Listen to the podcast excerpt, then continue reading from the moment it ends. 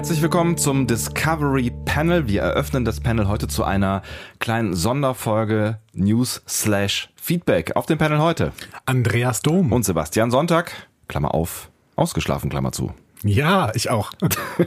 So, eigentlich könnte eine wieder, ganz, ganz schlechte Folge. genau, da könnt ihr eigentlich wieder ausmachen, weil wir haben ja jetzt gelernt, ähm, wenn wir nicht schlafen, findet ihr das gut.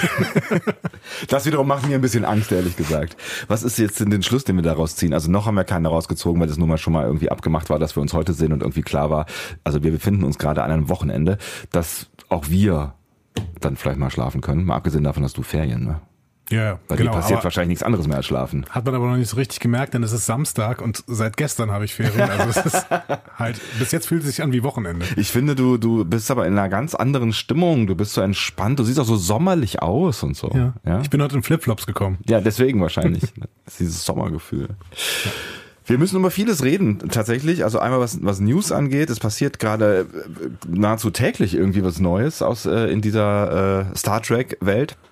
Aber auch ihr ähm, versorgt uns sehr, sehr äh, zuverlässig mit ganz viel Feedback und ähm, das müssen wir jetzt mal so ein bisschen aufarbeiten, weil wir ja jetzt mittlerweile schon, was ist denn, was haben wir denn gemacht? Eins, zwei, drei Folgen quasi gemacht, die wir, wo wir noch nicht drüber gesprochen haben, was ihr dazu gesagt habt. Ja, es waren sogar vier, nämlich drei Lieblingsfolgen und unsere Oh, die Newsfolge. Newsfolge, du hast völlig recht, genau, ja. Womit fangen wir denn jetzt an? Fangen wir an mit News zu Star Trek Discovery oder fangen wir mit dem Feedback an?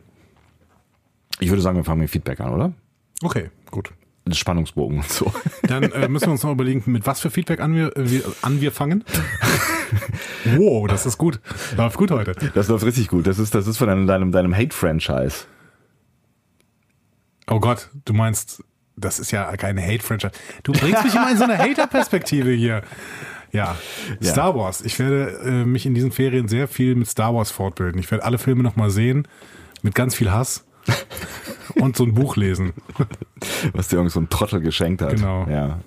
Ja, wir haben da ja auch noch einen Film aus, äh, quasi. Ne? Jetzt ist die Frage, ähm, ob wir das, das kinomäßig noch hinbekommen. In vereinzelten Kinos ist er noch zu sehen, aber ich glaube auch nicht mehr lang. Tja, Tja, im Heimkino. dann im Heimkino. Haben wir das eigentlich mal erzählt hier, unseren äh, 15 besten Freunden bei iTunes? Ich weiß nicht, warum du unser, immer unsere Zahlen relativierst. Das ist, das verletzt mich auch so ein bisschen. Tatsächlich? Ja. Definierst du dich durch. Das hätten wir Äh, sonst nur Chinesen gekauft, die diesen Podcast runterladen. kann man das eigentlich? Bestimmt. Nein, natürlich. Ihr äh, seid mehr als Das ist 15. ein Erfolgsrezept von, äh, von, von Max Nachtsheim. Nein, Quatsch. Entschuldigung, Entschuldigung, Entschuldigung. So, können wir uns noch irgendwo die Nesseln setzen oder so wollen wir jetzt schon anfangen? ähm, ich habe Andi tatsächlich, um das kurz kurz äh, äh, zu erzählen, ich glaube, wir haben es auch irgendwann mal erzählt, Andi zum Geburtstag ein ähm, äh, popkulturelles Buch, eine popkulturelle Betrachtung ähm, der Star Wars Filme, angefangen äh, in den späten 70ern bis äh, alle all- alle Unsäglichkeit in dieser Neuzeit dann auch erledigt war. Denn was macht man am besten, wenn man ein gemeinsames Star Trek-Projekt hat? Man bringt den anderen davon ab. Also ich weiß, ich bin ja auch der festen Überzeugung, dass das nicht entweder oder ist. Also, also ne, so diese diese Menschen, die sagen, ich bin Star Wars Fan, ah, uh, nee, aber ich bin Star Trek Fan. Also ich kann mir beides sehr gut angucken, finde ich. Ja, ich nicht. Ja, ich weiß, aber noch nicht.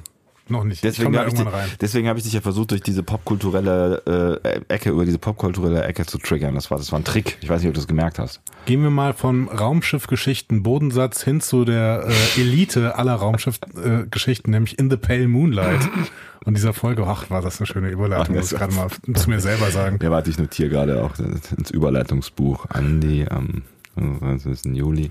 Ja. Dazu hat uns Felomech was geschrieben, der liebe Felo, den wir ja auch auf der FedCon getroffen haben und hier an dieser Stelle mal äh, schön grüßen wollen. Ja, auf jeden Fall. Und äh, das mit dem Hörertreffen ist übrigens nicht vergessen. Ja, werden wir irgendwann machen. Ja. Ähm, der hat nämlich was zu Avery Brooks zu sagen. Ähm, er findet das jetzt in dieser Folge auch äh, das Spiel von Avery Brooks jetzt auch nicht aufgesetzter oder pathetischer als im Rest der Serie, aber halt auch nicht natürlicher. Im Gegensatz zu euch empfinde ich Szenen, in denen andere Schauspieler neben Brooks nuscheln oder wie Nana Visitor mit typisch amerikanischem Geseier reden. Geleier, Entschuldigung. Oh, Entschuldigung. Ist ein ganz wichtiger Unterschied. nicht Brooks als den besseren Schauspieler, sondern mit seiner unnatürlich übertonten Art als den schlechteren. Also er findet, Avery Brooks ist der schlechtere Schauspieler als die anderen in der Serie. Das ist ganz interessant. Also äh, es, es gab ja das ein oder andere Feedback auch zu anderen Schauspielern äh, und zu deren Performances. Ähm, ich finde tatsächlich ja immer, also Beides. Ich finde beides stimmt so ein Stück weit. Ich finde, man kann ihm schon vorwerfen, dass er, dass er sich schauspielmäßig nicht so richtig in den Cast integriert, integ integriert, Integriert, yeah. ähm, wie ich mich nicht in diese Sprache integrieren möchte.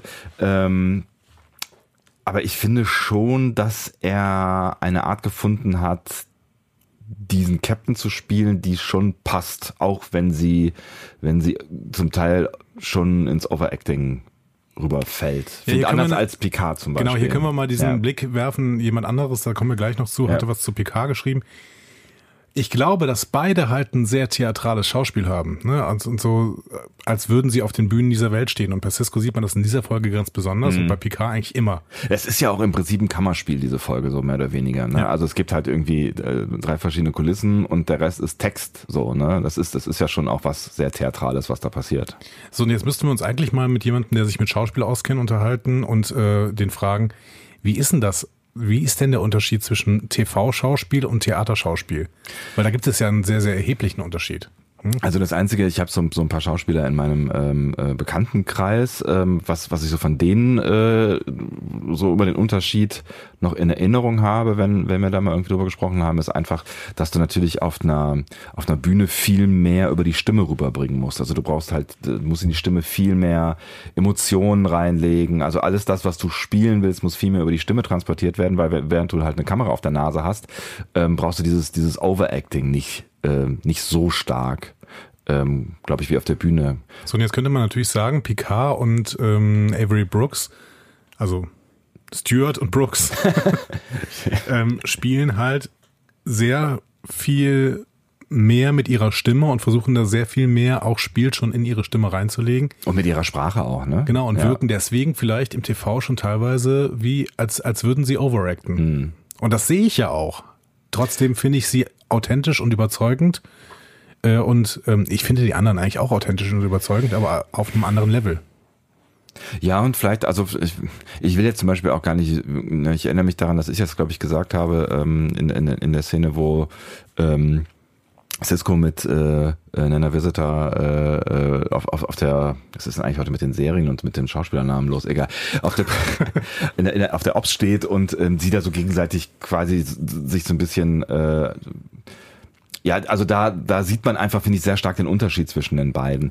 Aber vielleicht ist das auch gar nicht weiter dramatisch, weil es halt auch einfach sehr stark andere Typen sind. Also in dem Fall ist es, glaube ich, ich glaube, wenn es so eine viel homogenere Serie wäre, also wenn jetzt halt irgendwie die eine, die eine, die eine Vorstadtfamilie spielen würden und die würden äh, innerhalb der Familie quasi so unterschiedlich spielen, wäre es, glaube ich, deutlich komischer, als ähm, wenn eine Bajoranerin einem komischen Alleingänger aus von der Erde irgendwie was sagt. Und da kann ja schon auch ein Gap irgendwie zwischen sein, finde ich. Und ich würde noch einen anderen Aspekt reinbringen. Ich weiß nicht, inwiefern auch die Zeit äh, eine Rolle spielt, denn ich glaube, dass sich Schauspiel gerade auch in den letzten 20 Jahren extremst verändert hat. Ähm, und wir werden äh, in der nächsten Woche ja mal über eine Lieblingsfolge sprechen, die aus den 60ern stammt.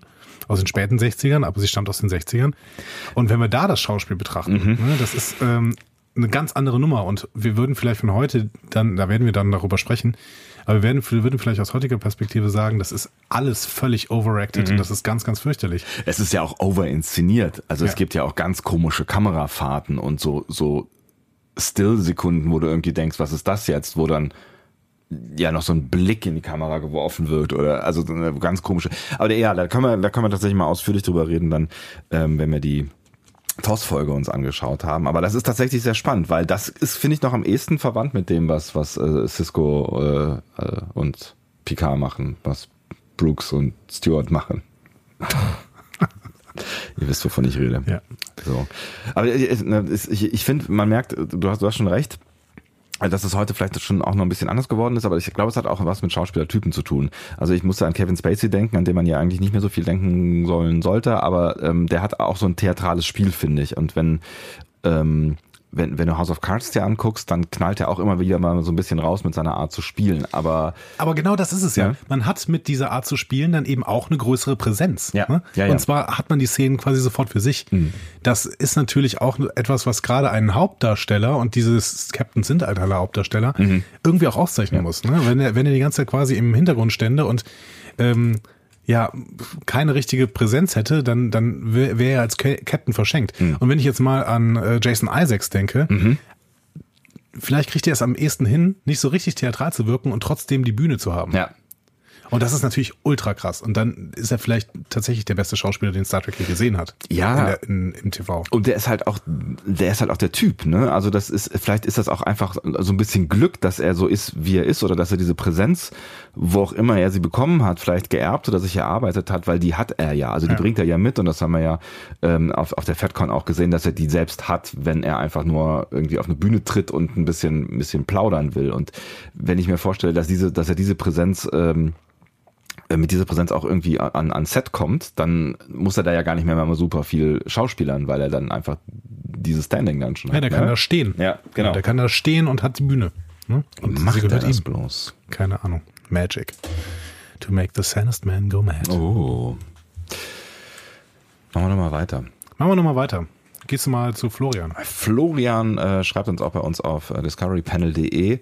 Ähm, einen kleinen Logikfehler hat er entdeckt. Warum sollten die Romulaner bitte denken, dass das Dominion eben sie, achso, den Satz habe ich eben schon nicht verstanden, ich lese mal vor, dass das Dominion eben sie, wenn sie mit der Föderation fertig sind, sie in Ruhe lassen. Ich glaube, es ist ein, zu, ein sie zu viel. Hm, Also, ne, es geht darum, ähm, äh, dass, dass äh, die, die Romulaner quasi ja einen Deal mit, den, mit dem Dominion haben und dann ging es um die Frage, äh, ob ja die dann hinterher, weiß ich nicht, weiter koalieren.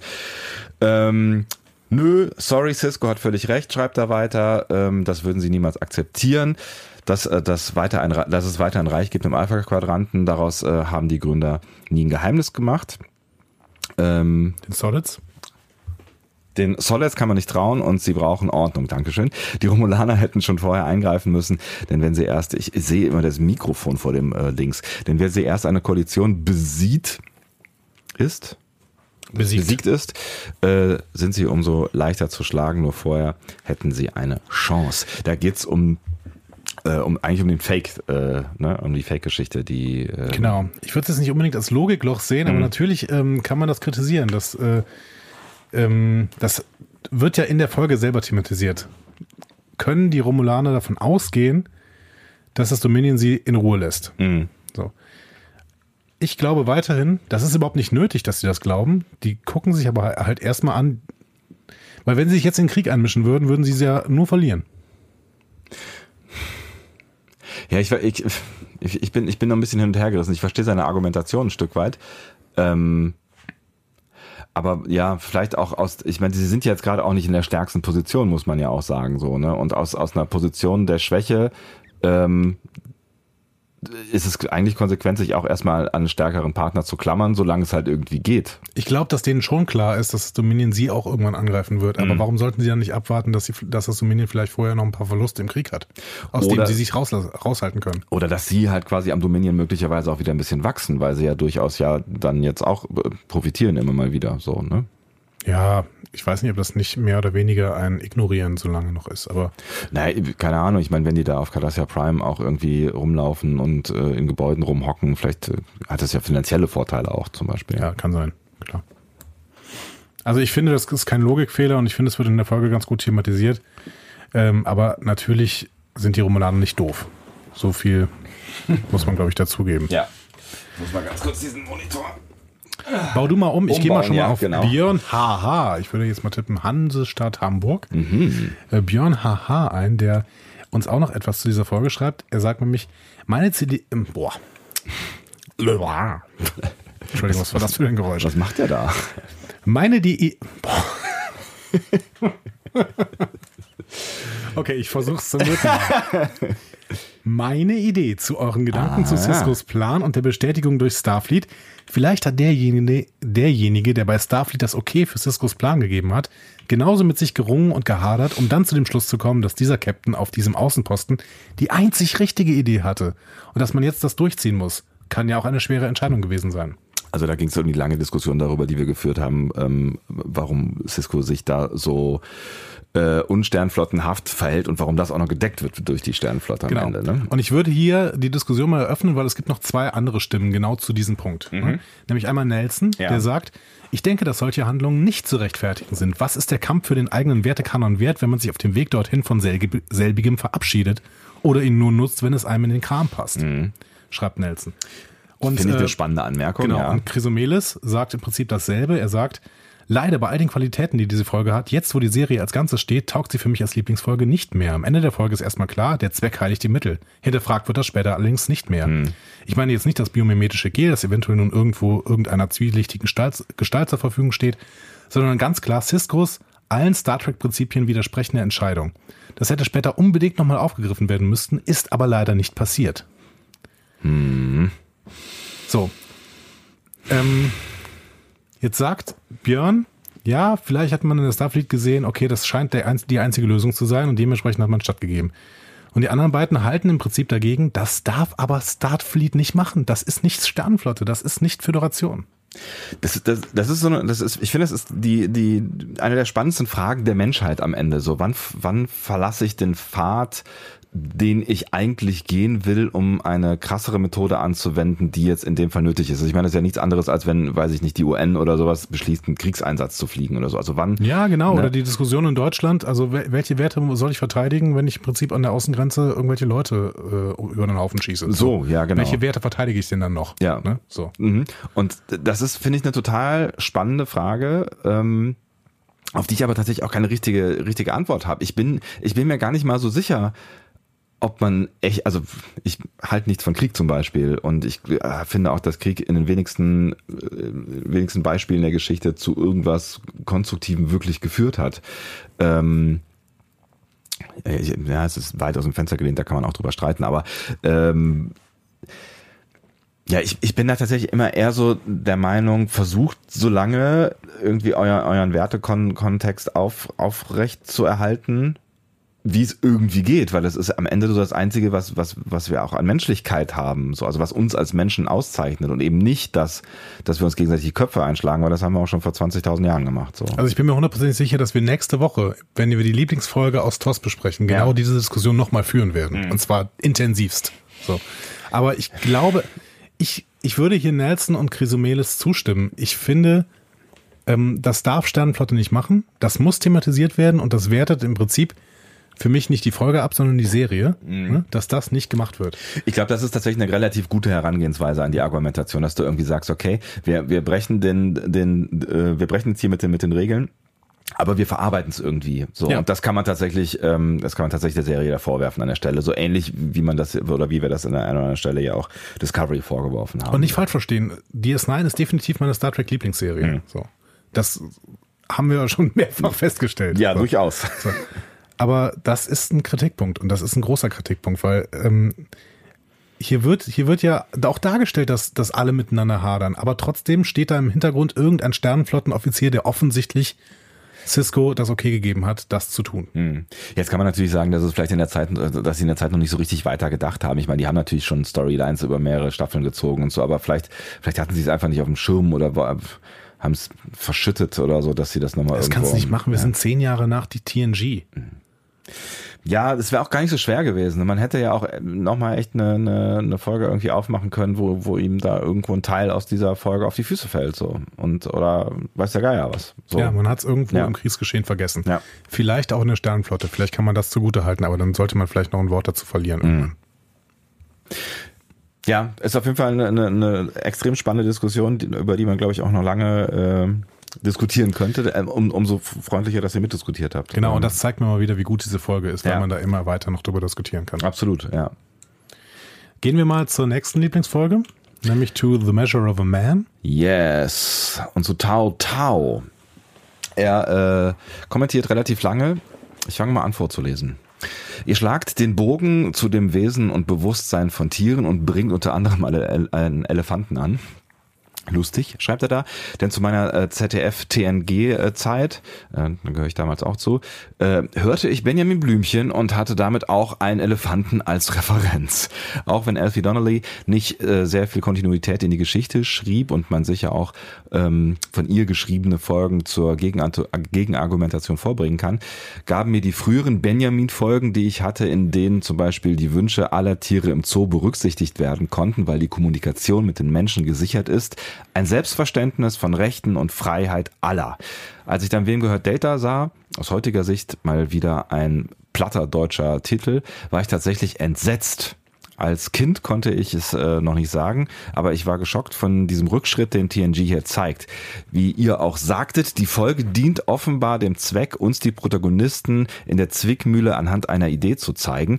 Man dachte sich ein Thema aus, das so aus der Zeit, äh, in der sie gedreht ist, stammt dass man es äh, in meinen Augen nicht schaffte, sie schlüssig in die Zeit, in der sie spielt, einzubetten. Äh, geht, geht noch ein kleines Stückchen. Bin gleich fertig.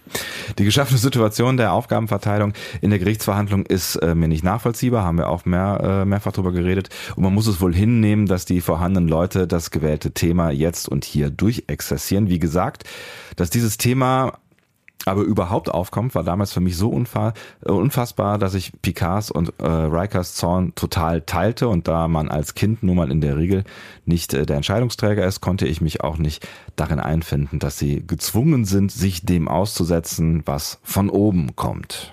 Er konnte sich darin einfinden. Entschuldigung, ja, ja. da war eigentlich zu viel. Das finde ich extrem spannend. Ja. Ne? So. Wenn Elfie Donnelly in den ich, ich glaube, die ersten Hörspiele sind da in den 70ern entstanden ja. von Benjamin Blümchen. Ne? Ja, ich glaube auch. Oder Ende 70er vielleicht. Ja. Ähm, wenn die da es schon schafft, in irgendeiner Weise ähm, Tieren quasi einen Freiheitsraum, einen Entscheidungsfreiheitsraum einzugestehen hm? und quasi eine Gesellschaft zeich zeichnet, für die Kinder mhm. natürlich, mhm. aber eine Gesellschaft zeichnet, in der das auch kein Problem ist mhm. und in der die Leute Rücksicht nehmen. Genau, und wo, wo Fairness und Gleichberechtigung und solche Dinge eine Rolle spielen. Ne? Wie kann Star Trek dann ein Bild zeichnen von einer Zukunftsgesellschaft, die noch mehrere Kriege, eugenische Kriege oder was auch immer erlebt mhm. hat, 200 Jahre später in der Zukunft lebt und immer noch darüber diskutiert, inwiefern man Bewusstsein denn vielleicht ja verdinglichen kann. Mhm. Ja, aber auch da sind wir wieder, da sind wir wieder in, in aktuellen Diskussionen am Ende, weil ich glaube, auch solche Dinge bewegen sich in Wellenbewegungen in den 70ern oder Ende der 70er, da hat man, glaube ich, auch noch so ein bisschen Emanzipation, Freiheitskampf, äh, so diese, diese ganzen revolutionären Dinge, die da auch in den 60ern, 50er, 60ern passiert sind, Befreiung aus diesem ganzen alten Mief der, der 50er und Vorgeneration. So, und ich glaube, das hat da noch deutlich geatmet, auch bestimmt in, in so popkulturellen Erzeugnissen wie äh, Hörspielkassetten Kassetten für Kinder.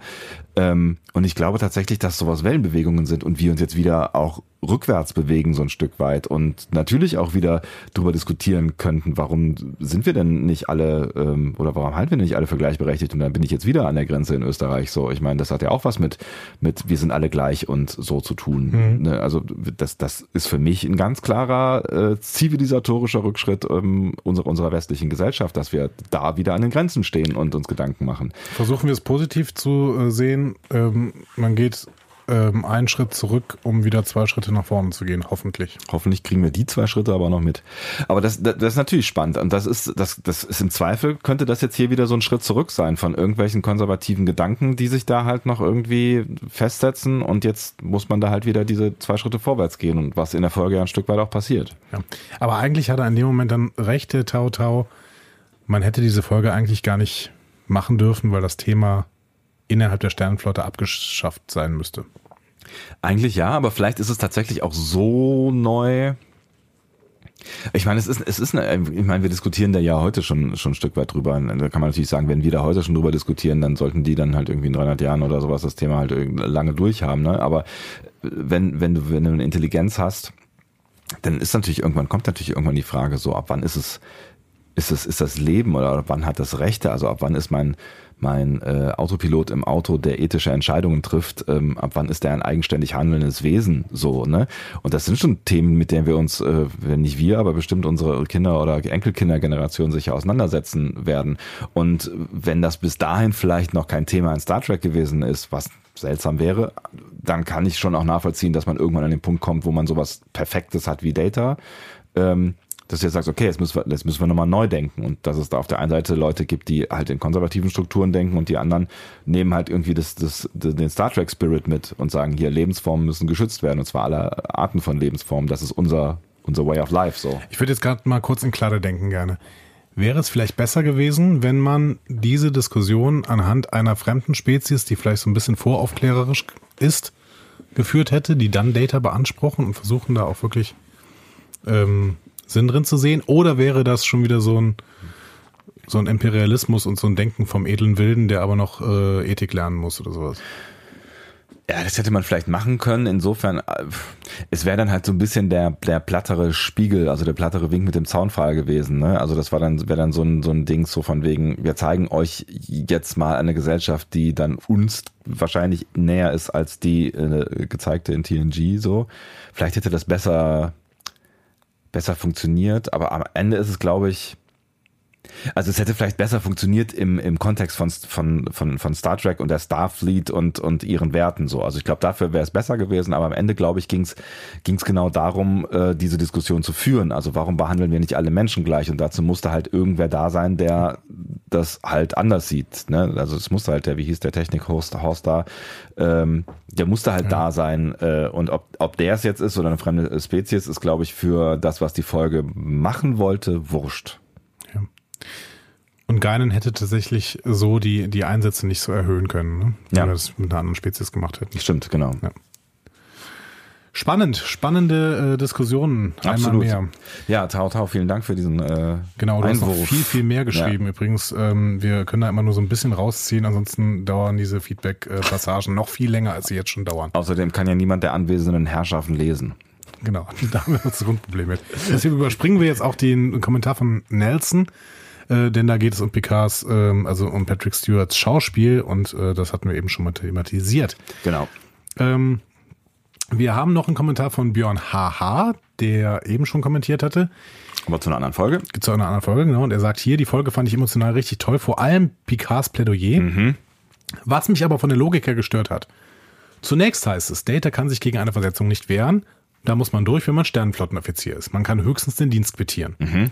Das will Data dann tun, worauf man ihm sagt, dass er nicht den Dienst quittieren kann, da er zum Besitz der Sternenflotte gehört. Mhm. Der Prozess soll nun klären, ob Data Besitz ist. Mhm. Louvois sagt zwar, dass er the right to choose hat, aber eigentlich wäre das Ergebnis gewesen, dass er, gewesen, dass er das Recht hat, den Dienst zu quittieren.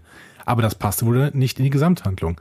Da wird mit dem Urteil quasi alles ad absurdum, ad absurdum geführt, was vorher als Gesetz postuliert wurde. Oder habe ich das falsch verstanden? Mhm. Ich habe auch, wir haben das, glaube ich, irgendwann thematisiert innerhalb der Folge, dass plötzlich auch der Einsatz geändert wird. Hm? Ja. Ich glaube auch, dass wir, aber das, das ist mir gar nicht mehr so, so präsent. Das ist ein wichtiger Punkt tatsächlich, äh, der, der mir am Ende gar nicht mehr so präsent äh, gewesen ist, weil das ist tatsächlich äh, eine, eine gewisse Unlogik, ne? Eigentlich, eigentlich müsste, müsste, wenn man sich halt quasi gegen Versetzungen nicht wehren kann, eigentlich müsste die Konsequenz dann sein, dass wenn er ähm, also er, er kann dann halt frei wählen, aber eigentlich müsste die Konsequenz sein, dass er den Dienst quittiert. Also das, was er dann ursprünglich machen wollte, ne? Ja, ich weiß nicht, also eigentlich müsste die Konsequenz sein, er ist zwar frei ja. und er ist nicht Besitz der Sternenflotte, aber er wird jetzt versetzt. Genau. So, an ihm darf aber nicht rumexperimentiert werden. Das heißt, dass der ähm, Maddox hieß er ja. Ja, genau. So, dass der ja. Maddox ähm, zwar äh, erwirken kann, dass ähm, Data versetzt mhm. wird, aber er darf nicht mit ihm experimentieren, was wiederum die Motivation von Maddox in irgendeiner Weise zerstört und ja. dementsprechend wäre, würde er dann nicht versetzt werden. So hätte man es auf jeden Fall erklären können, wenn man es gewollt hätte. ja. ja. Aber das stimmt schon, was du, was du schreibst, äh, weil eigentlich wäre es logisch, weil das ist ja, das war ja so ein zwei, zwei Stufen Schritt, der gezeigt wurde in der Folge. Ne? Also zuerst ging es ja, ging's ja um die Frage ähm, der Versetzung und dann hat Picard ja gesagt, die einzige Möglichkeit, die du hast, ist den Dienst zu quittieren und hat gesagt, ich quittiere den Dienst und dann kam ja diese Besitz, wie du es gerade ja auch beschrieben hast, diese Besitzgeschichte und ähm, im Prinzip fallen sie nach der Besitzgeschichte wieder ganz zum Anfang zurück aber eigentlich müsste er quasi in die Zwischenstufe zurückfallen. Also das, ne, wäre eigentlich logischer gewesen, dass er wieder mit der Lösung ähm, Dienstquittieren kommt. Genau, Dienstquittieren genau. kommt. Aber es macht halt keinen Sinn mehr, ja. weil der Maddox da keinen Anspruch mehr erhebt. Ja, so. ja aber du hast völlig recht. Ja. Wichtiger, wichtiger Hinweis. Wir gehen noch einmal kurz zur letzten e Lieblingsepisode, die wir besprochen haben, nämlich Blink of an Eye von Voyager. Und auch da hat Tao Tao ähm, sehr, sehr umfangreich kommentiert. Mhm. Ähm, Wir halten uns jetzt mal kurz ein bisschen kürzer mit dem Ausschnitt, ne? Genau. Äh, er sagt, die Theorie, dass sich vernunftbegabtes Leben nur bei menschlichen körperlichen Voraussetzungen entwickeln, entwickeln kann, ist für mich derart elitär und rückschritt, rückschrittlich engstirnig, dass ich mich gerade mitten im Hören melden muss. Genau deswegen geht es ja unseren irdischen Tardigraden nicht besser, als wie wir es auf der Discovery vorstellen. Sieht man nicht den Spiegel? Mhm. Also große, große Kritik an uns, ähm, äh, weil wir eben gesagt, weil wir diese Theorie nochmal vor allen Dingen zitiert haben ähm, und ich, ich vor allen Dingen die Theorie nochmal zitiert habe, dass eben äh, vernunftbegabtes Wesen, äh, vernunftbegabtes Leben nur bei menschenähnlichen körperlichen Voraussetzungen entwickeln kann. Aber das war eine Theorie, die äh, du dir nicht ausgedacht hast.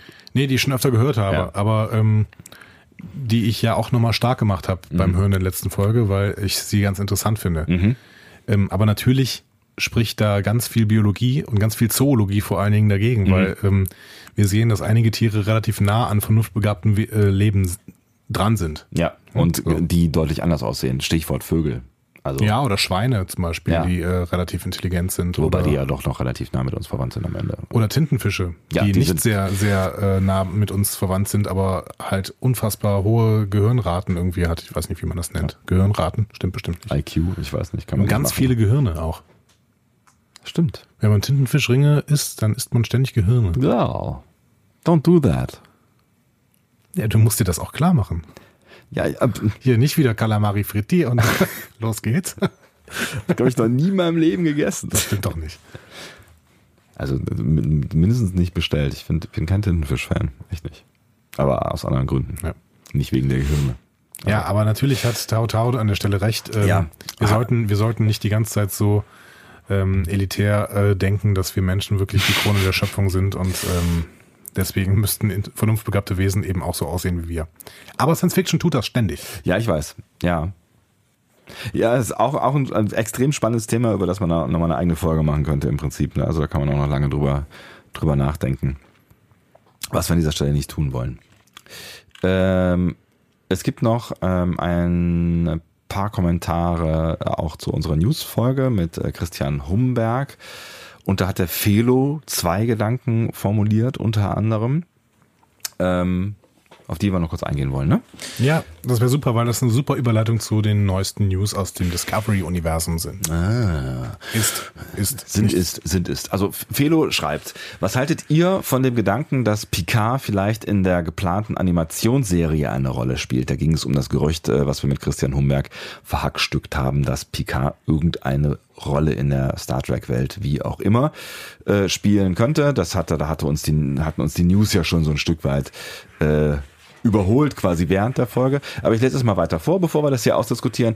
Äh, Patrick Stewart hat ja spätestens seit äh, äh, sein American Dad auch einigen Fam, Fame als Zeichentrickfigur und seine Leistung als Synchronsprecher ist seitdem auch anerkannt. Ähm, Ja, er hat das Kack-Emoji gesprochen. Sir Ernsthaft? Patrick Stewart hat das Kack-Emoji gesprochen. das schreibt er da weiter, das war mir ehrlich gesagt überhaupt gar nicht bewusst. Wenn das nicht das ein ist, glaube ich, wahrer, ein Emoji der Film. Wenn das nicht ein, es ist äh, Sachen, die an mir vorbeigezogen sind. Es ist so ungefähr wie Minions, aber egal. Ähm, wenn das nicht äh, der wahre Adelsschlag ist, schreibt Philo hier weiter. Außerdem, das würde auch einen Alterssprung ganz äh, überdecken. Gezeichnet würde Picard, Picard nicht älter aussehen. Immerhin hat auch Adam West äh, kurz vor seinem Tod nochmal seine alte Paraderolle als Batman aus den 60ern wieder aufgenommen im Animationsfilm Batman vs. Two-Face äh, mit niemandem geringerem als William Shatner als Stimme von Two-Face. Sieh mal einer an. So, ähm, Kommt da noch irgendwas Interessantes? Ein Alterssprung, der allerdings gerade bei Patrick Stewart auch im Realfilm nicht so schlimm ins Gewicht fallen würde, wenn er aus dem TNG-Cast gut gealtert, wenn einer aus dem TNG-Cast gut gealtert ist, dann er. Da hat er völlig recht, der Felo. Also, ich meine, der sah halt einfach schon mal 30 Jahre alt aus. Ich glaube, das ist auch so ein Punkt. Auch oder gerade einen alten Picard könnte ich mir genauso gut in einer leitenden Rolle auch in einer wirklich aktiven Rolle in einer Realfilmserie vorstellen. Das wäre wahrscheinlich sogar noch um einiges spannender als so manch andere jüngerer Schauspieler. Da bin ich ganz bei dir, Felo. Und das ist eine großartige Überleitung zu den äh, News, die wir jetzt ein bisschen aufräumen müssen seit ähm, Christian unserem- Humberg, ja. Und, Genau, seit Christian Humberg. und, und auch unserem, unserem anfänglichen Ra- Aufräumen, weil auch da mussten wir ja schon aufräumen. Genau. Bevor die Folge überhaupt losging. Also, was wir damals besprochen haben, war, dass die Showrunner gefeuert worden sind, Mhm. ähm, Herberts und äh, Burke. Und auch ähm, der, der ähm, unsägliche Akiva Goldsman. Ja. Die sind alle, die sind alle weg. So. Alex Kurtzman hat erstmal die Leitung von Discovery übernommen. So. Was bis, bis äh, seitdem passiert ist, ist einiges. So. Ähm, und zwar vor allen Dingen der Vertrag mit Alex Kurtzman. So. Eine spektakuläre Entwicklung, ein neuer Deal mit Alex Kurtzman, ähm, der Alex Kurtzman hat also eine Produktionsfirma, die heißt Secret Hideout. Was ein geiler Name. So. Ja. Und der hat einen Vertrag, und die äh, hat einen Vertrag geschlossen mit CBS, der läuft bis 2023. Erstmal. Ja. Und umfasst verschiedene Projekte. Ich meine, Ähm, bis 2023 ist es erstmal einigermaßen umschaubar, aber das mit den verschiedenen Projekten, das ist, äh, Genau. das ist der Scheiß hier. und es, ne? ist, es sind tatsächlich nicht nur Star Trek Projekte, sondern der soll mit seiner Firma so ungefähr alles, was CBS All Access rausgeben will, soll er machen. So. Was ja vielleicht nicht so schlecht ist, dann hat er nicht so viel Zeit, sich persönlich um Star Trek äh, zu kümmern. Genau. So. Aber es gibt so ein paar Star Trek Sachen, die er machen soll. Ein paar, ja, Ausrufezeichen, ein paar. Genau. Und äh, da wird jetzt eifrig spekuliert, was es denn sein soll. Und ähm, es gibt Leute, die seriös sind und die überhaupt nichts spekulieren. Es gibt Leute, die so ein bisschen mehr spekulieren und auch die ganze Zeit so andeuten, woher das denn kommen könnte. Und da wir alles andere als seriös sind, Nehmen wir genau diese Sachen auf. so nämlich. So, total spannend äh, ist eine Miniserie, die sich in irgendeiner Weise mit Khan befassen soll. Also Khan Noonien Singh ne? ähm, aus, aus äh, TOS. Ne? Ja. Mach doch mal weiter. Es gab eine TOS-Episode, die hieß Space Seed. Ähm, genau, und da kommt er dann vor und er wird dann auch im zweiten Kinofilm nochmal aufgenommen. Ja. Und zwar damals gespielt von dem großartigen Ricardo Montalban. Ähm, und auch in Star Trek Into Darkness, ähm, diesen unsäglichen J.J. Abrams zweiten Film, der wirklich schlechter war als der erste auch nochmal, wird er gespielt von Benedict Cumberbatch. Da allerdings wird er sehr gut gespielt tatsächlich von Benedict Cumberbatch. Ich glaube, der- kann auch nichts schlecht spielen. der alle anderen sehr, sehr an die Schatten, in den Schatten stellt. Ähm, und Nicholas Meyer, der ja für Discovery im, im Discovery-Team auch schon zumindest war in der ersten Staffel, ob er jetzt in der zweiten Staffel noch aktiv war, ist nicht so hundertprozentig klar, äh, hat schon mehrfach eine Serie über Khan ins Spiel gebracht. So, und jetzt scheint sie wirklich Realität zu werden. Und das ist eine Realserie, also nicht, nicht Das soll eine Realserie Animationsserie, genau. aber eine Miniserie. Eine Miniserie, ne? weil ähm, das Khan-Thema tatsächlich auch ein bisschen ausgeschlachtet ist. Also da wird man jetzt auch nicht mehr so viel zu erzählen können. Wahrscheinlich geht es aber da irgendwie um die Eugenischen Kriege und um die Entstehung dieses äh, Schiffs, diese der schlafende Tiger.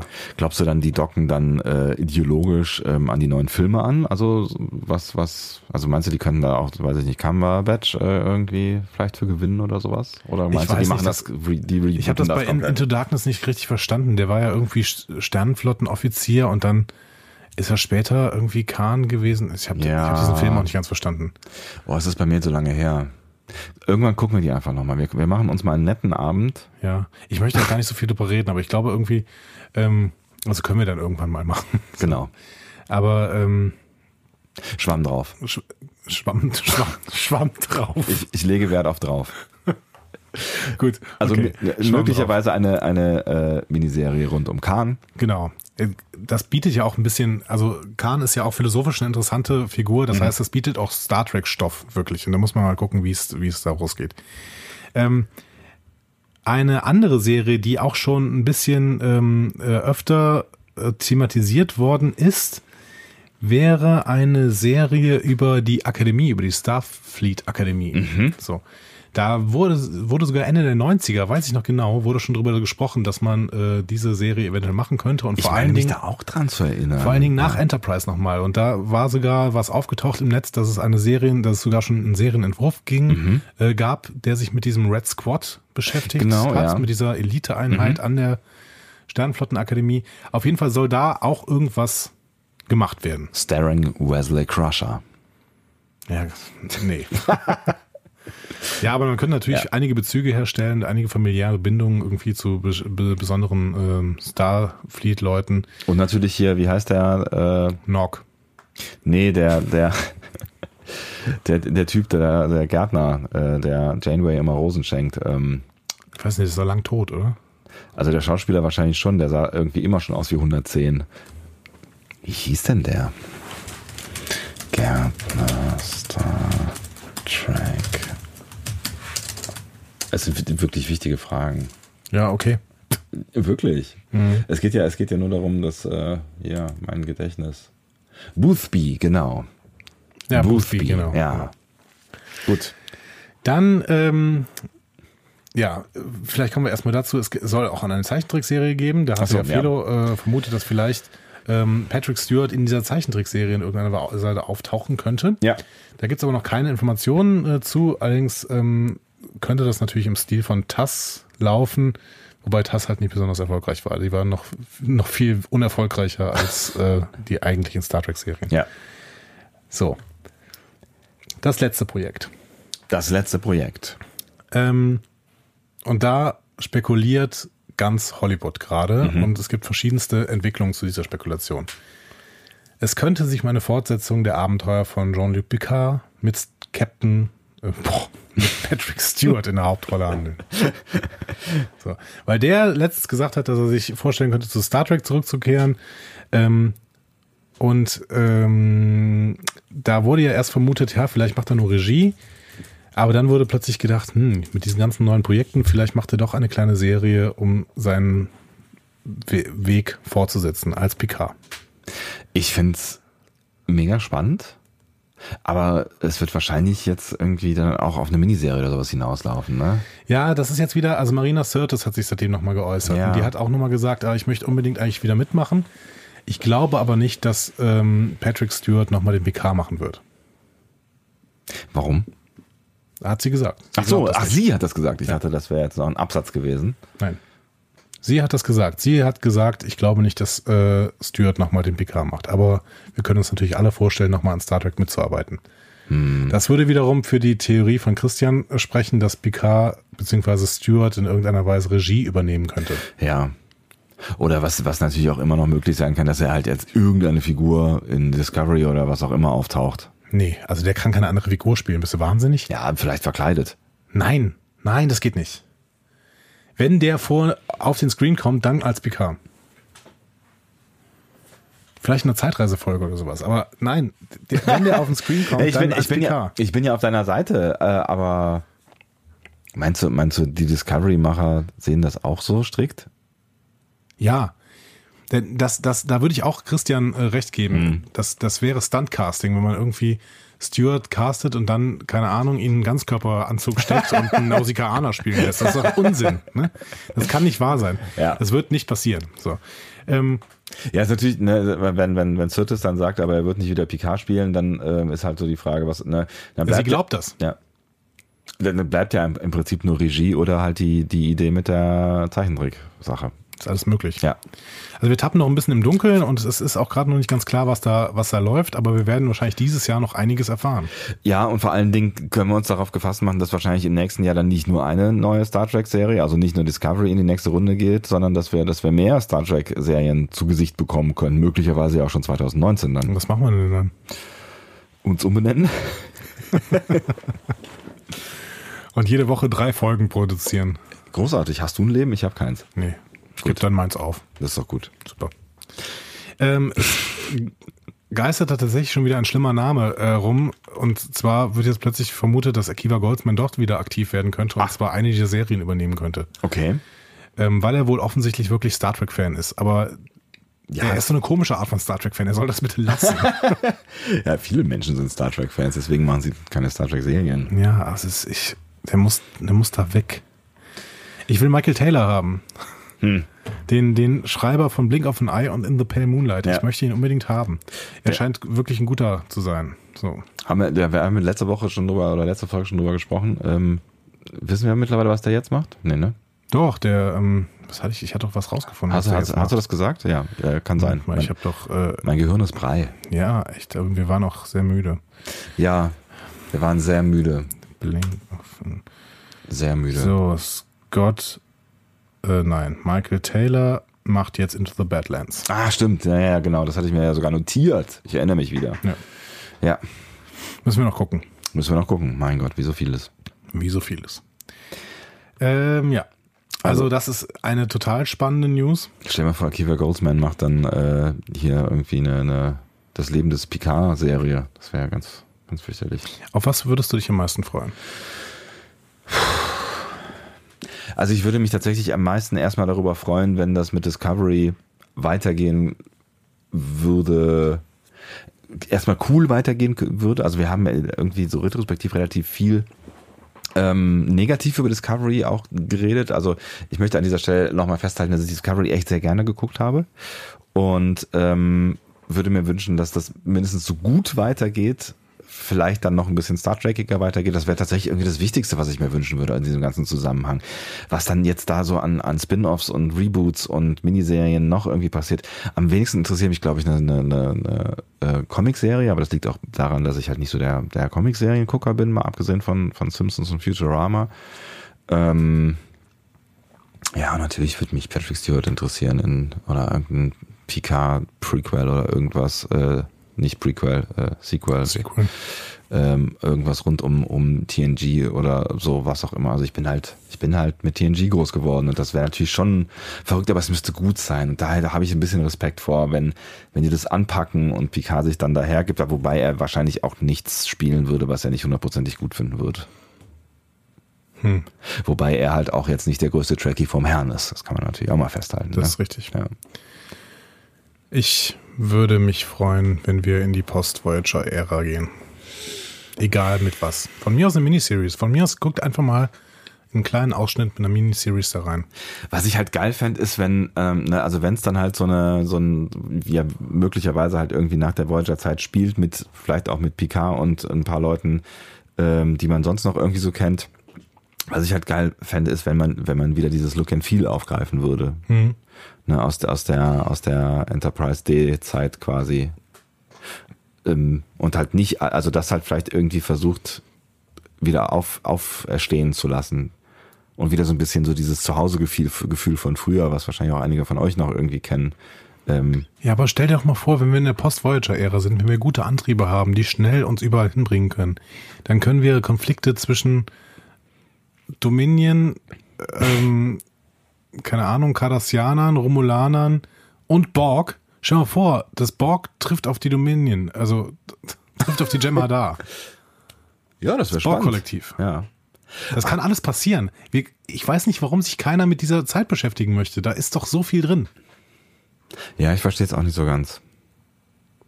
Ich, vielleicht liegt es ein bisschen an da, daran, dass, sie, dass, dass die Menschen da gerade das Gefühl haben, dass der Zeitgeist sich in TOS bewegt, so weil halt die, die Reboots von TOS im Kino gut funktionieren und deswegen sich, sie sich denken, okay, dann machen wir halt auch irgendeine Art Reboot in der TOS-Zeit, so oder halt was Neues mit Discovery in der in der TOS-Zeit.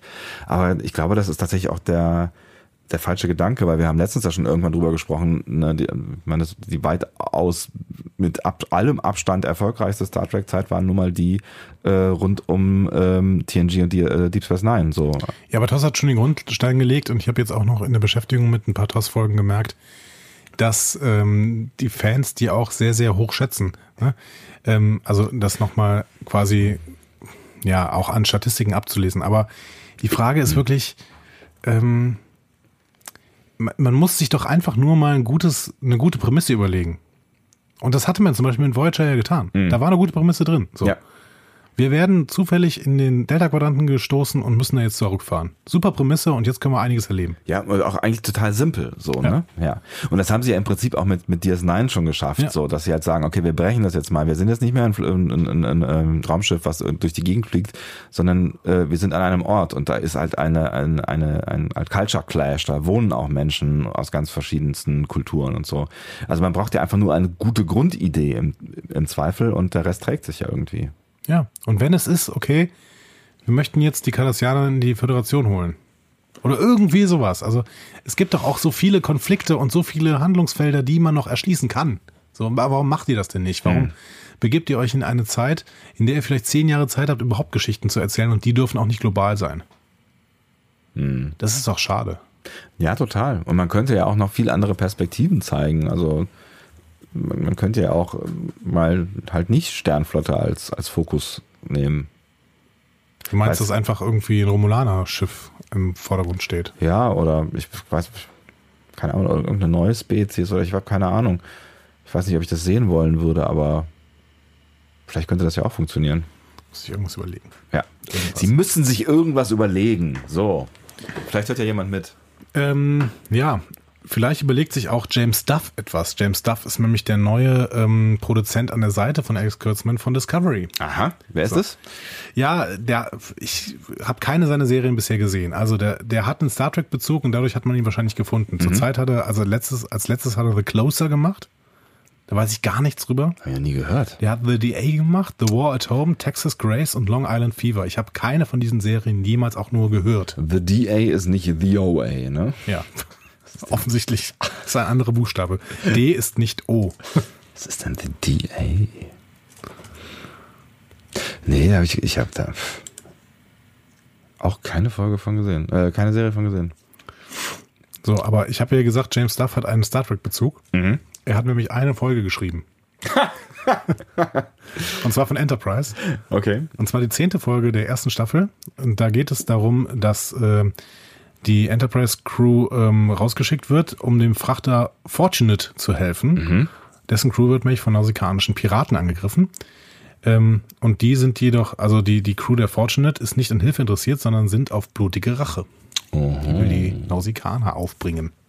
Das heißt eine Actionfolge. Eine Actionfolge und gar keine so ruhmreiche Folge, aber immerhin war es eine Folge und James Duff hat schon mal für Star Trek gearbeitet. okay. So. Es war eine Folge. Vielleicht ist er ja wirklich tracky und wollte unbedingt mal eine Folge schreiben und hat dann in jungen Jahren eben diese Enterprise-Folge schreiben dürfen. Das Ja. ist ja auch schon mal was Schönes. Und ist dafür prädestiniert, um jetzt auch mal wirklich in Star Trek zu arbeiten. Ich kann ihn nicht einschätzen, keine Mhm. Ahnung. Könnt ihr mal in diese Serien hier reingucken. Oder schreibt uns doch mal, falls ihr eine dieser Serien gesehen habt. Genau. The Closer, The DA, The War at Home, Texas Grace oder Long Island Fever. Hm. Long Island Fever klingt doch ein bisschen wie ein Film mit Tom Cruise. Ich muss an Cocktail denken. Eben. Gott, jetzt sehe ich einen weißen Anzug, den Tom Cruise trägt. Und, und die Beach Boys, die Kokomo singen. Wer übrigens nicht für Discovery arbeiten darf, ist Tom Paris, also Robert Duncan McNeil. Warum nicht? Das ist sehr schön. Also es ist eigentlich eine, eine Meldung, die zum Skandal reicht, aber dann doch wieder nicht. Also, die Meldung ist, er ist zu weiß und zu männlich. Was? Er wurde deswegen abgelehnt. Er ist zu weiß und zu männlich. Um als was für Star Trek zu Er ab? wollte Regie führen. Das ist ja crazy. Und er war in Verhandlungen ja. und ihm wurde dann gesagt, dass er zu weiß und zu männlich ist. Ich, äh, meinst du, das ist, das ist mehr als ein Gerücht? Nein, das ist, er hat es bestätigt. Er hat ein Interview darüber gegeben. Und Ich du mein, denkst dann erstmal, krass, das ist eigentlich ein Skandal. Ne? Eigentlich ein Skandal, weil Diversity in beide Richtungen funktionieren muss. Ne? So. Ich habe jetzt irgendwie gedacht, dass er, also wir haben ihn ja äh, auch, auch gesehen auf der, ähm, na, Star Trek Destination. Destination, so heißt diese Veranstaltung. Und da hat er ja irgendwie ein bisschen, also ich finde, auf mich hat er so ein bisschen fragwürdigen Eindruck gemacht. Ich hätte vielleicht, vielleicht gedacht irgendwie, dass, dass er, Nein, das ist ein wit- ein witziger, guter Produzent. Hm. Also ich finde, die, ich habe eine Serie von ihm geliebt, das ist Chuck. Die kann man sich wirklich großartig angucken. hat das was mit Chucky zu tun? Nein, das ist ähm, eine nerdige ähm, Science-Fiction-Action-Serie, ähm, die unglaublich viel Spaß macht. Also wirklich, das ist jetzt mein Tipp für dich. Schau dir Chuck an. Sehr wohl. Und die hat Robert Duncan McNeil komplett produziert. Chuck. Okay. Ähm, Ich mag, ich mag ihn wirklich sehr gerne. Und das Interview, was er dann dazu geführt hat, und ich, jetzt möchte ich mal diesen Skandal auch wieder abebben, Ja. ne? ähm, das ist auch sehr positiv. Weil er sagt, er wäre über Frakes zum ähm, da hingekommen. Ne? der weil, auch ziemlich weiß und ziemlich männlich ist übrigens. ja, exakt eben. Und äh, die haben nämlich so eine äh, Star Trek Writers Class, äh, Directors Class irgendwie. Ne? Uh. So, die hat nämlich irgendeinen, ähm, während, während DS9, während der Produktion von DS9 hat jemand eine Directors Class gemacht, weil die alle mal Regie führen wollten. Und ähm, das war auch die späte TNG-Zeit und dann, Mhm. haben dann sind dann mehrere Leute in diese äh, Directors Class gegangen, nämlich Lever Burton und Patrick Stewart und Jonathan Frakes und sowas. Mhm. Ah. Ja. Und die haben dann alle irgendwann Regie geführt und Robert Duncan McNeil war eben auch dabei, als Ja. früher Tom Paris in den Voyager-Episoden. und ähm, darüber sind die immer noch in Kontakt. Und äh, da gibt's auch gerade eine Serie, ich glaube auf StarTrek.com, über diese Directors äh, Class, da habe ich mir ein paar Artikel durchgelesen. Ah, okay. Ähm, so, und er sieht das total positiv, dass er abgelehnt worden ist, denn er sagt einfach nur, ja, wir haben hier einen bestimmten, bestimmten Regiekreis und die Macher von Star Trek Discovery achten darauf, dass dieser Re- Regiekreis eine hohe Diversity hat. Das heißt, da ist Jonathan Frakes zum Beispiel drin. Ne? Und da sind auch noch weiße alte Männer drin. Aber weil die halt schon da sind, dann bitte nicht noch ein weißer alter Genau, Mann. aber die wollen eben dafür sorgen, dass da auch viele Frauen reinkommen in diesen Regiekreis, dass da auch eben ähm, ähm, Person of Colors äh, reinkommen. Da, ist ja auch Olatunde und Osunsami zum Beispiel drin, ne? der natürlich da eben die äh, ja mit seinen nigerianischen Wurzeln eben eine bestimmte Bevölkerungsgruppe repräsentiert, aber es soll eben da alles repräsentiert sein. Das finde ich eigentlich einen guten Ansatz. Mhm. Ne? Ja, stimmt. Und dementsprechend, ähm, Robert Duncan McNeil spricht total positiv über diese Absage. Okay, kein Skandal. Nee. Auch wenn du es hier so unfassbar groß gedruckt reingetippt hast. Ja. Ich wollte dich ein bisschen aufs Glatteis Das war führen. doch Absicht. Ja. So, und dann gibt's zuletzt noch eine letzte News, Ja. nämlich ein Set-Foto. Ein äh, neues, das so ein bisschen im Zuge der Comic-Con, die wir nächste Woche haben, In den USA. in den USA, ich glaube, nächsten Samstag am 21. Ähm, ist das Discovery Panel auf der Comic-Con. Da werden wir noch einiges Neues erfahren wahrscheinlich. Ne? Ähm, auf jeden Fall ist jetzt ein Bild erschienen, nämlich ein Bild eines, ja, so eines Saurier. Hast du gerade gesagt, Discovery Panels auf der Comic-Con? Ja, Gut. Habe mir hab ich, hab ich Tickets? so stehen. Habe ich Tickets? Nein. Gut. ähm, genau. Also Ja. so ein, ein sauriermäßiger ähm, Offizier im Discovery-Outfit, Ja. der wurde veröffentlicht. Und ähm, da wurden sofort ähm, Bezüge hergestellt, und zwar zu einem Bild aus dem äh, Star, Tre Star Trek The Motion Picture von 79. Da ist nämlich ein Lizard-like Diplomat, ich glaube in einer Panini-Ausgabe zu diesem Ding äh, erschienen. Ja, und ähm, das könnte tatsächlich vom, vom Look and Feel her so ein bisschen dieser Typ sein. Hm. Wobei der das Original aus den 70ern große gelbe Augen hat und einen beuligen Kopf und ja, dieses Setfoto, was, was einfach auch eine Kackqualität hat. Ne? Das könnte auch gefotoshoppt sein. Der hat ganz große schwarze Augen und äh, Aber tatsächlich sind, äh, haben wir auch schon äh, in dem Promo-Video für Season 2 haben wir auch schon gesehen, wie diese äh, Maske gestaltet worden ist. ah, okay. Genau. Das heißt, der wird definitiv eine Rolle spielen. Ob er jetzt eine große Rolle spielt, ist die andere Frage. Ja. Vielleicht ist er auch einfach nur irgendein Typ. So. Vielleicht ein äh, Diplomat. Du Fuchs. Lizard-like Diplomat. Ja. Hm. Naja, wir werden sehen, ob das eine besondere Spezies ist oder ob das vielleicht ein, ein, der eine Typ ist, der äh, in der Sternenflotte eine Rolle spielt und ansonsten nicht. Gibt es die Spezies nicht. Ja, auf jeden Fall spannende Dinge, die da alles in allem passieren und vor allen Dingen, äh, was, was ich echt krass finde, ist, nachdem wir halt ja irgendwie ja seit Jahren auf eine neue Star Trek-Serie gewartet haben, dass es sich jetzt tatsächlich andeutet, dass wir demnächst wieder mehrere Star Trek-Serien parallel gucken können. Plus mehrere Filme parallel, ne? denn äh, es sind ja mehrere Filme gerade gleichzeitig in Produktion. Tarantino hat noch nicht angefangen, aber es ähm, wird schon gemunkelt, dass er wahrscheinlich auf die Reboot-Crew setzen wird. Mhm. Und aber er macht gerade noch einen Film über Hollywood irgendwie. Okay. So, und danach fängt er Film an. über, die meisten machen einen Film in Hollywood, aber gut. Er macht, ja, ja, aber Tarantino ist so starker Hollywood-Fan, dass es klar war, dass er irgendwann auch mal so einen Meta-Film über Hollywood machen wird. Hm. Genau wie die Coen Brothers mit, mit Hell Caesar. Ja, auf jeden Fall äh, spannend. Also es bleibt spannend, die News überschlagen sich und vermutlich müssen wir demnächst auch wieder eine Newsfolge einschreiben, weil du hast ja eben gesagt, Comic-Con, da wird bestimmt auch das eine oder andere rund herum passieren.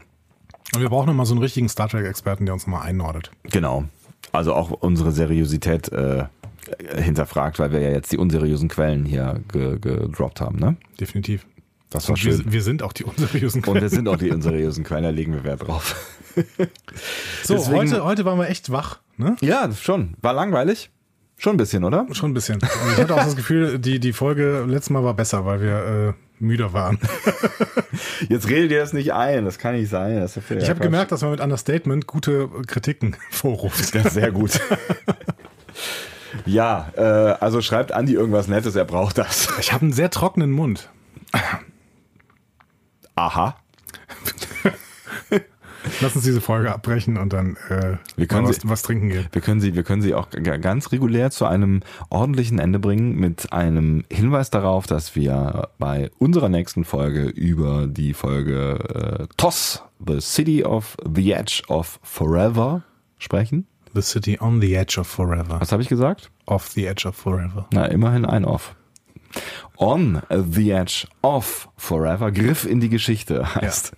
Und ich freue mich sehr darauf. Ähm, ich äh, kann übrigens an dieser Stelle, weil ich die mir schon angeguckt habe in der Zwischenzeit, sagen, wir haben ja immer gesagt Staffel 1, Folge 28. Das ist auch korrekt in der offiziellen Zählung so, da aber, wenn ihr die bei Netflix guckt, ähm, die erste Folge in The Cage ist, ähm, Ach stimmt, es ist 29. es ist ne? 29, genau. Okay. Es ist, das ist ein bisschen, da bin ich kurz drüber gestolpert, aber ihr werdet das ja anhand des Titels wohl möglich auch herausfinden können. Also es ist entweder 28 oder 29 Griff in die Geschichte. The City on the Edge of Forever. Darüber sprechen wir in der nächsten Folge Discovery Panel, eine Lieblingsfolge von uns und wir sagen Tschüss. Tschö. Tschö.